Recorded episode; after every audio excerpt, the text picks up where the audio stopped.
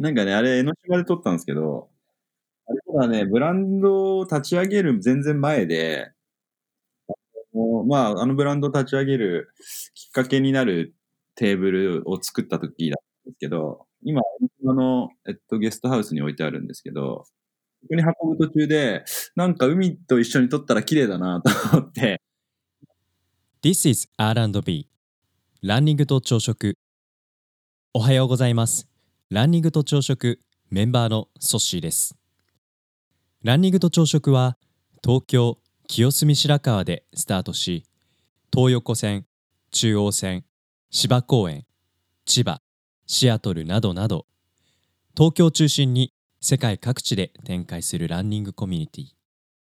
毎週土曜日の朝7時30分に近くに住む仲間と集い築地上野銀座東京各所の朝食会場をゴールにして朝という始まりの時間をコンセプトに仲間とゆるっとランニングを楽しむ活動です。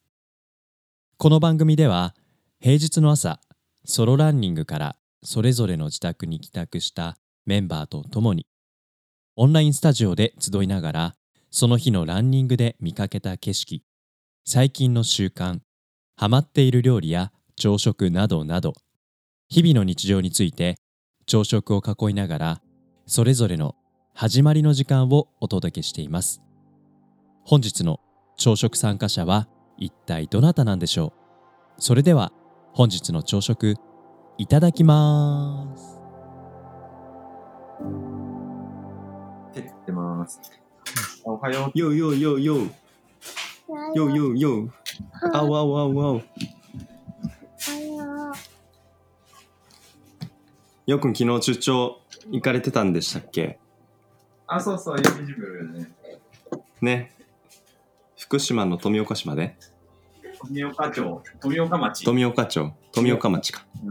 あのー、この前、うん高校で、スーさん、インタビューして、はいはいはいはい。うんうんうん。で本人にも会ってきました。おー。つーさんと会うのはようくん初めて？初めてですね、あのさすがにそうですよね。ー、やりとりは結構やらせてもらってたんだけど、はい。会いました。クレープこ入れたいやなんかすごいエネルギーあふれる人だから僕もすごい会いたいなと思いながらこの間話聞いててそうそう、エネルギーの溢れる人で、ねあの、なんて言うんだろう。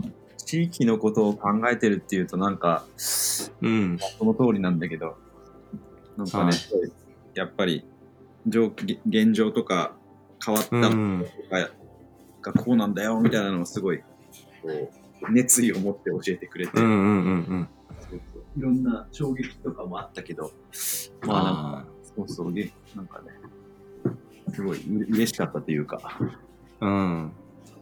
なんかプロジェクトにもなんか力が入りますよね。エネルギーを受け取るじゃないけど。やっぱり地元の人がね、あれだけこう、なんていうのかな、積極的あの学校とかも行かせてもらってさ、そのプロジェクトの拠点となっている。ああはいはいはいはい。そう。で、学校の人たちも、あの、なんていうのかな、そのピンズプロジェクトっていうプロジェクトに対しては、ものすごくこう、なんていうのかな、こう、富岡町の、こう、なんていうのこう、このシンボルになってるみたいな話をされてて、なるほど。すごいね、良かったです。なるほどな。なんかこの間話聞いてて今日まさにあの編集をしようと思ってるんですけど印象的だったなってあんまり言わない方がいいんだけど あの先にねエピソード公開されちゃうかされる前に言うのもどうかと思うけどなんかやっぱりそのシンプルにあの子供のこととか街の将来を考えるって何かっていうことをすごく感じた回だったなと思ってて。ねなんかやっぱ新しいことをやりたいっていう人に対してすごくオープンだしそのやったことないからできないでしょっていう発想は何みじんも感じることなくむしろなんか自分がケツ吹くからいくらでもチャレンジしてみなよっていうようななんかそういう大人がいる街でなんか新しい世代の子供たちが、うん、挑戦していけるそういう社会がそこにその街の大小関わらずあるっていうことのなんか大切さをなんかやっぱ彼の話を聞きながらすごい感じるあのひとときだったなって思ったんですよね。そうですね。そうだからなんかそういう方とね出会えるプロジェクトはやっぱり関わるね皆さんもインビジブルとしてすごい 力が入るでしょうし僕もそのうちラジオの文脈でなんか書かれたら嬉しいなと思いますしラジオだけじゃなくてねうん。なんか人員が足りなくなってなんか あの会場の設営とかなんかあったら借り出してほしいなって すごい思います。あ、でもなんか、そのね、プロジェクトの活動を広く、いろんな人を深く知ってもらうとか、広く知ってもらうためには、うん、音声メディアというかね、実際の言葉が、の情報の発信力が強いから、うん、ガンガン。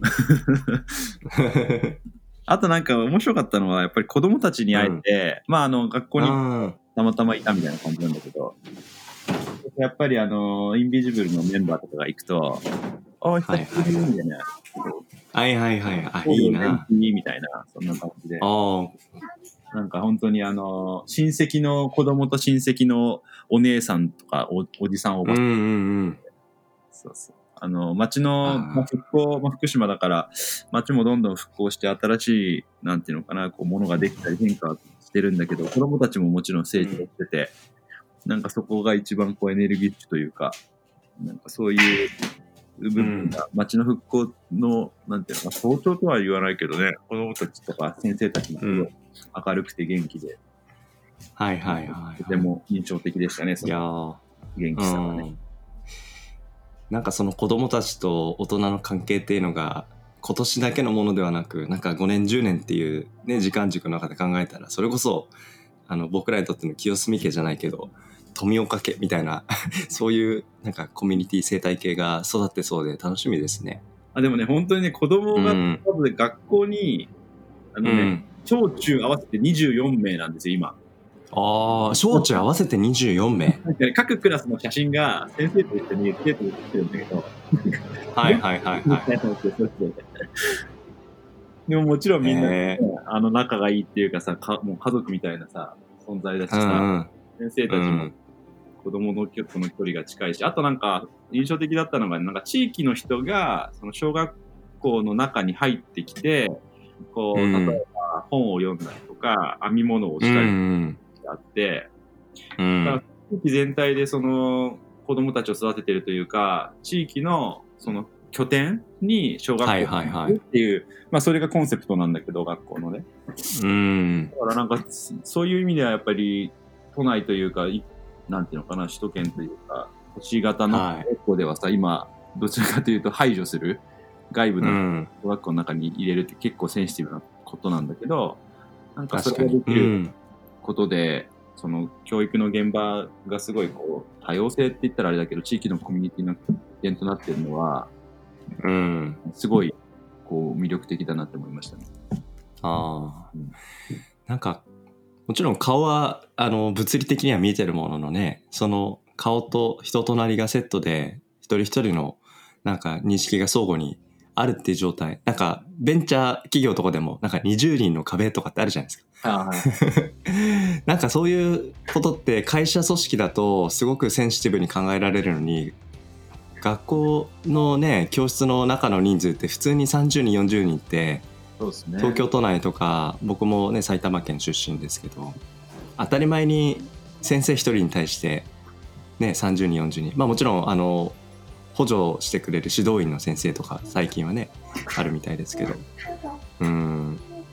なんかそこをやっぱ風通しよくするための組織っていうのはね会社だけじゃなくて学校の中でも、うんそれがましてや小中合わせて二十数名っていう規模感、うん。それはなんかすごい濃い濃い関係性になりますよね。それは、ね。うん。まあ、場合によって時と場合によっては喧嘩もあるのかもしれないけど。うんうん 喧嘩が起きたら人事じゃないっていうようなそういう距離感の、うん、中での生活なのかもしれないですけど、うんでもねやっぱりあの、まあ、そういう意味で言うと清澄家の中でこの先どんなドラマが生まれてくんだろうなって なんかみんな関係性よくやってますけど。そうそう、逆にさ、前あの、うん四隅家も、四隅家もとか R&B もそうなんだけど、こう、人がさ、入ってきたりさ、その人たちがさ、外に、こう、なんか出ていくっていう言い方はわかんないけどさ、拠点が変わったりとかさ、あと、はいはいはい個人的に、まあ、その、それぞれの業種とか、なんていうのかうな、ん。別々のものだからさ、その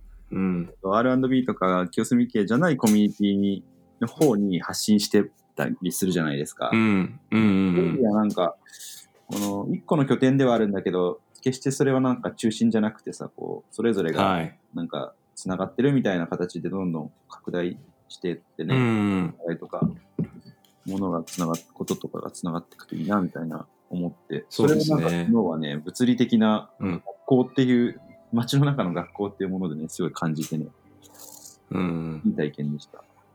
なるほどな。でもね、昨日雨が降ってて天候も良くない中、あの、皆さん無事、あの、任務を終えて帰ってこれるかなって心配してましたけど、無事、なんか楽しい時間を、充実した時間を過ごしたようで。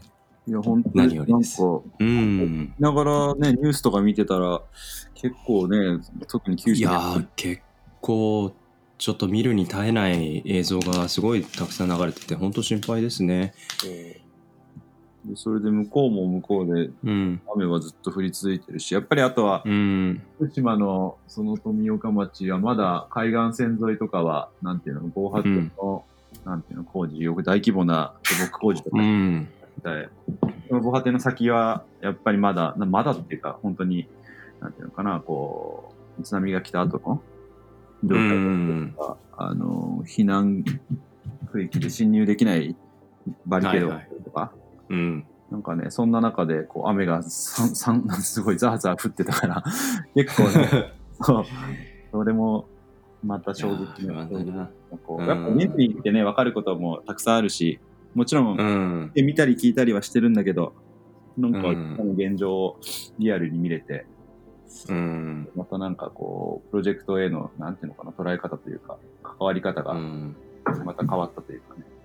うん。そうだからなるべくそのインビジブルとしてはいろんな人にこう興味を持ってもらって、足を運んでもらってってやってまたもちろんコロナの今のね、状況もあるからその辺は本当にケアしながらなんだけどうん。あのー同時にコロナっていう状況の中でも彼らは復興がね311の時からずっと続けているうん。わけで、まあ、はいいろんな問題とかをありながらいやー、そうですね。っていう状況だから。うん。うんなんか問題が起きて、それに対処してたらまた別の問題が起きてっていう、このなんか、うん。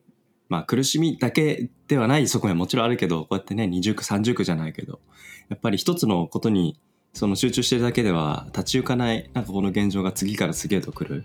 なんかこれは本当に、あの、主体的に問題解決していく、あのね、姿勢が一人一人小さな、まあ、力の積み重ねだと思うんですけど、やっぱ協力することの大切さすごく感じますよね。なんかね、うんちょうど車の中でも話してたんですけど。2000年、まあ、もしくは2010年からの年表、世界年表を書いたら、うん。結構、はい。すごい大トピックばっかじゃないみたいな話をしてて。うん。いやー、そうでしょうね。だって2020年だけ見てもね、そうそう。なんか年明けてすぐねあのアメリカからイラクに対するなんかあのまあ文脈もあったしで香港の話もあるしコロナもあればとかうん。いやーすごい激動ですよ。うん。まあでも激動の中でもねあの毎日をあの豊かに生きるっていうなんかことは忘れない意味でもこの朝食っていうのが すごいあの気持ちをリセットする役割としてはやっぱ大きいなと思って。だからね、まさにその自分たちがね、自分たちをどう守っていくかとかさ、自分たちがうん。どう停止、精神も身体も健康で過ごすかみたいなのをさ、そうね。確保するかみたいなのの方がさ、うん。さっきなんか、その何、いろんな事柄に対してさ、主体的に向き合わな、うん。社会に対して向き合わなきゃいけないのはさ、そうなんだけうど、ん。まずはさ、うん。自分たちの立ち位置をまず守らなきゃいけない。そこだよね。そうなんか自分の生活というなんかあの駒も回しておきながらなんか社会との関わりっていう駒も回しながらと思ったら個人の駒がなんかあのちょっとスピードが落ちてきちゃったりそれでまたあの巻き直したと思ったら今度ねあの子供よくで言えばなんか青のなんか将来のことがあのやっぱ不安だったりとかなんかそうやってね、なんか一つのこと集中してたら他のことが、あの、おろそかにしようとしてるわけじゃないけど、うん、やっぱケアがおろそかになっちゃって、あ、まずいまずいっていうようなことが、なんか本当多々起きるなとかって思うと。マルチタスクどころのうん話じゃないですよね。いや、そうなんですよ。全然マインドフルじゃないんですよ、とか言って。マルチタスクで家庭もマルチタスクでさ、社会、うん。環境もマルチタスクでさ、本当ようんくやってますよね。そうそうそうそう。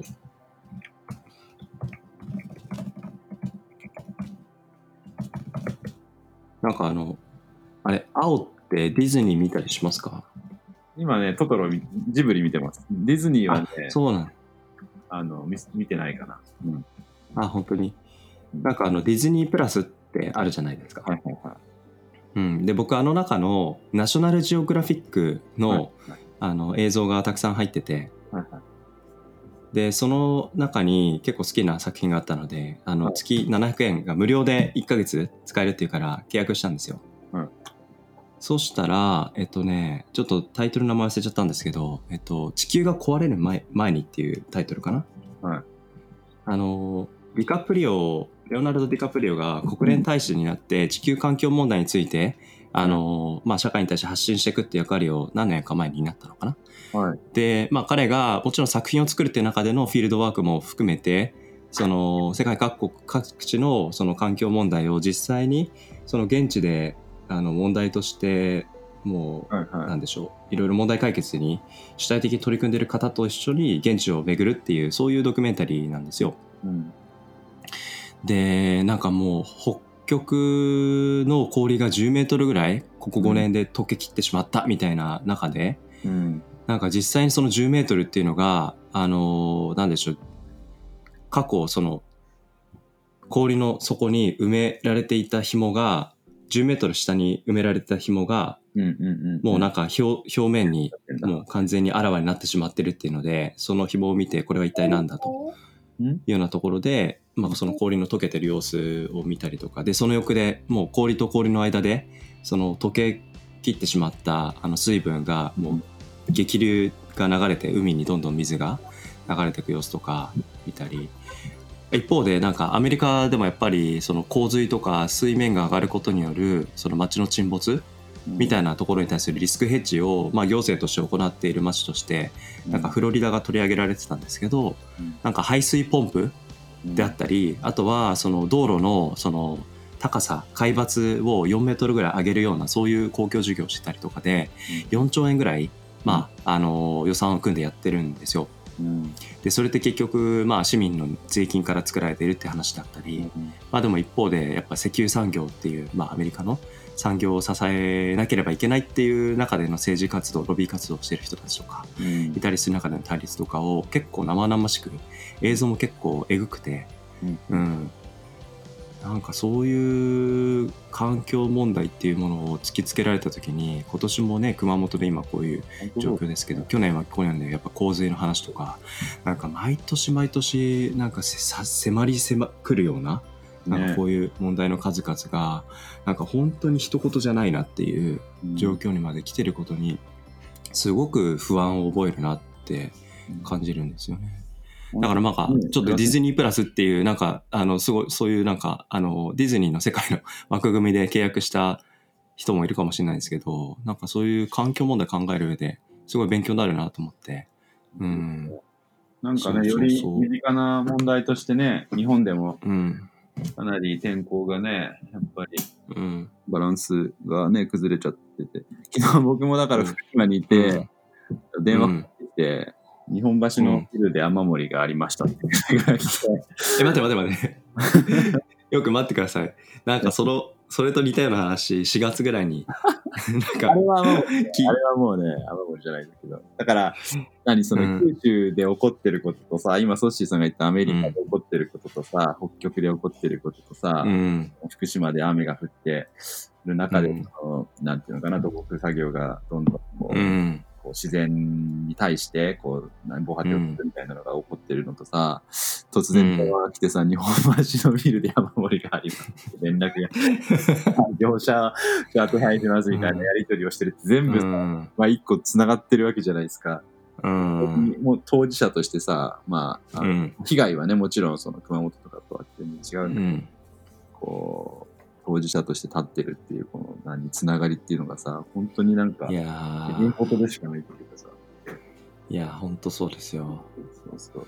もう全ての問題があのビリー級にヘビーなのになんかその全てがちゃんとつながってて 全部向き合わなきゃいけないっていうこのなんかチャレンジですよ。本当。うん。ね、でもあれですよ。僕 Facebook で今朝も見たらなんか結構自然豊かな八ヶ岳で散歩してる友人がいたりとか、清澄界隈でもなんかあの仕事関係の人が散歩してたりとか、うんうん、なんかやっぱり自然災害に見舞われながらもやっぱ自然となんかやっぱり一緒に過ごすって時間を、ね、大切にするっていう中でやっぱ見つめ直す時間っていうのがやっぱいろんな人の中で改めて生まれてるんだなっていうふうに感じるとね、うん、まあなんか考えなきゃいけないことが、うん、やっぱりでも、やってる時ってああいうさ、こう自然に囲まれるとさ、こう、うんやっぱ身近になるからさ、その、うん、問題とかをなるべく、なんていうの、うん、身近に感じられるっていうか、はい。ね、そういう機会になるから、そういううんいいですよね、向こうで。ちょっと、そうそうそう。うん。あの、何でしたっけ？僕、今週金曜日かな？あの、仕事のプロポの、あの、開発の仲間と金曜日、は奥多摩で一日、あの、合宿します。い。あ、いいっすね。日帰そう、なんだっけな、奥サバリバーテラスっていうところがあって、うん。行ったことありますか？ってことないけど、あの、奥多摩の方かな。そう。なんかね、日帰りのグランピング施設で、はいはいはい。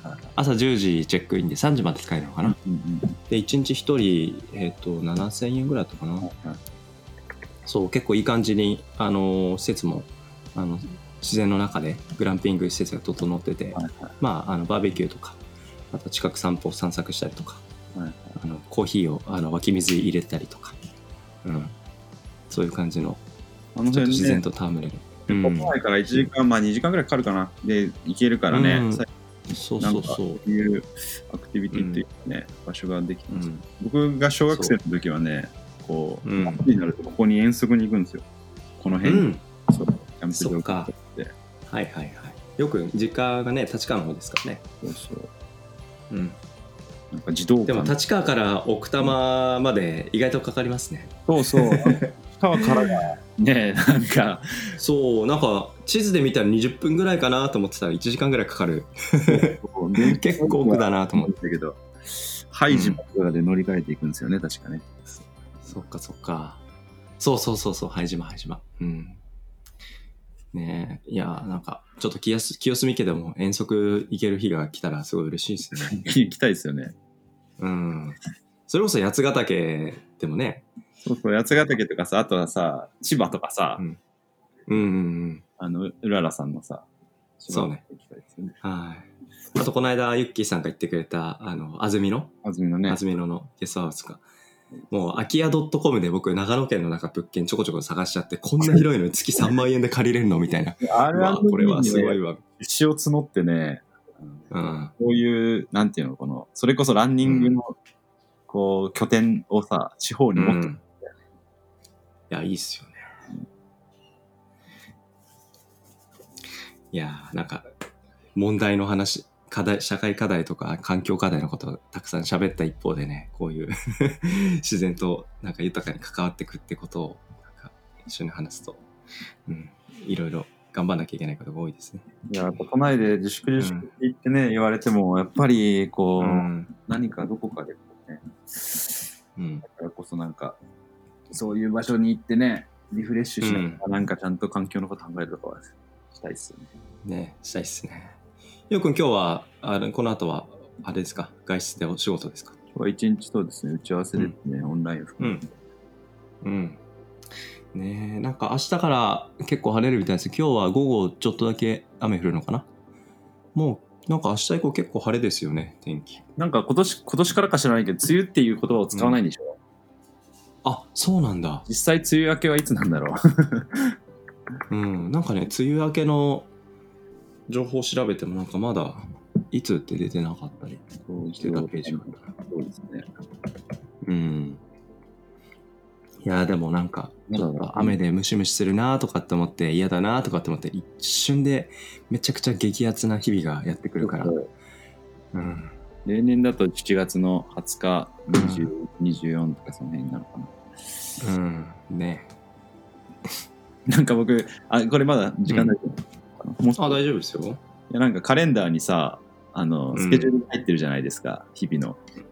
はいはいはい、うんうんバスケ、バスケの 3on3 っていうのが出てきてさ、これなんだろうと思ったらさ、オリンピックのさ、前チケットを予約していたさ、競技競技がちょこちょこ出始めててさ、ーはいはいはいはい。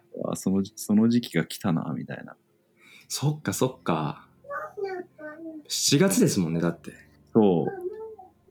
なんかスケボーとか、うん あ、そういえばチケット取ってたわ、みたいな。うんあれじゃないですかあの会場に足運んでみたらいいんじゃないですか あれ？ちょっとみたいな。チケットまだみたいな。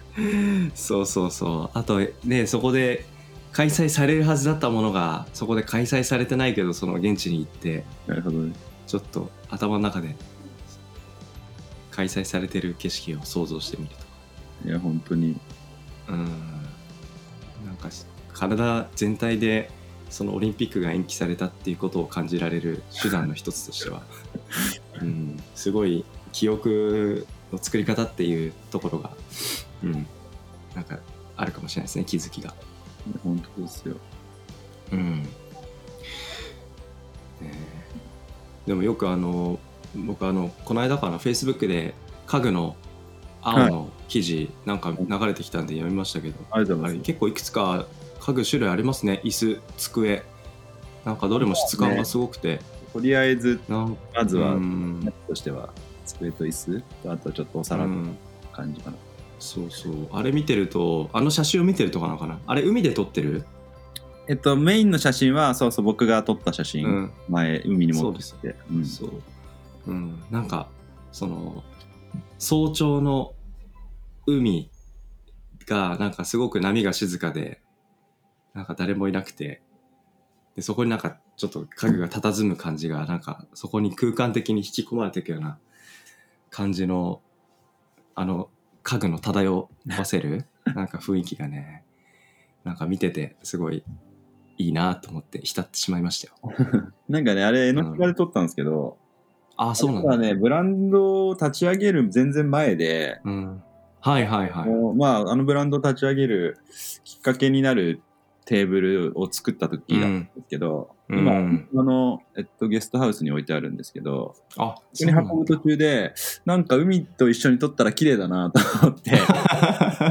運んで、で、うんに見えるのがあれ、ブロック塀っていうかなんていうの、コンクリートブロックで、うんそれに乗っけて撮っあただそうけなんだ。そうなんだ。そうで、それを今、なんていうんだ、あの、青っていうブランドの、その、うん。イメージに使ってるんですけど、うん。あれもでも東京で採れた欅の材で、ねアイゾンってるんですけど、そうそう。え、いいななんか、それこそね、R&B の拠点を地方に作ったら、そこに導入する家具はもう決まりですね。そう、なんかどっかに入れたいなと思ってるんですけど、ちょっと今度なんか、うん仕事が一個うん入れられるかなとかちょっと思ってて、あ、本当に？できたら皆さんにお伝えします。ぜひぜひぜひ。ありがとうございます。今日ね、ダラス来る予定だったんだけど来なかったな。さっきもメッセージくれたんだけど。うん。昨日ダラス、Facebook のアカウントをついに作って。え、待って、それさ作っうん。R&B に参加したらさ、それ多分ね、497人目ですよ、ダラス。あ、そうなの？多分今、ね、昨日ね、入れたよ。あ本当？入れたっていうか招待したよ。うん。そうかも、今ね、4昨日ちらっと見たら496だったから、はいはいはい。もうすぐね、500なんですよ。500ですか。いや、来ますね。大台に乗ってきました。あ、495いや、人。よ あ、490。あ前前後してる。まあそれはね、増えることもあれば減ることもありますよ。ちょっとわかんない。うん。ね。じゃあ今日の朝食はようくんと青と3人で食べましたということではい。行青は今日は保育園この後行くんですか？きます。もう出発かな。うん。あ青朝早くありがとうございます。今、ポニョ見てます。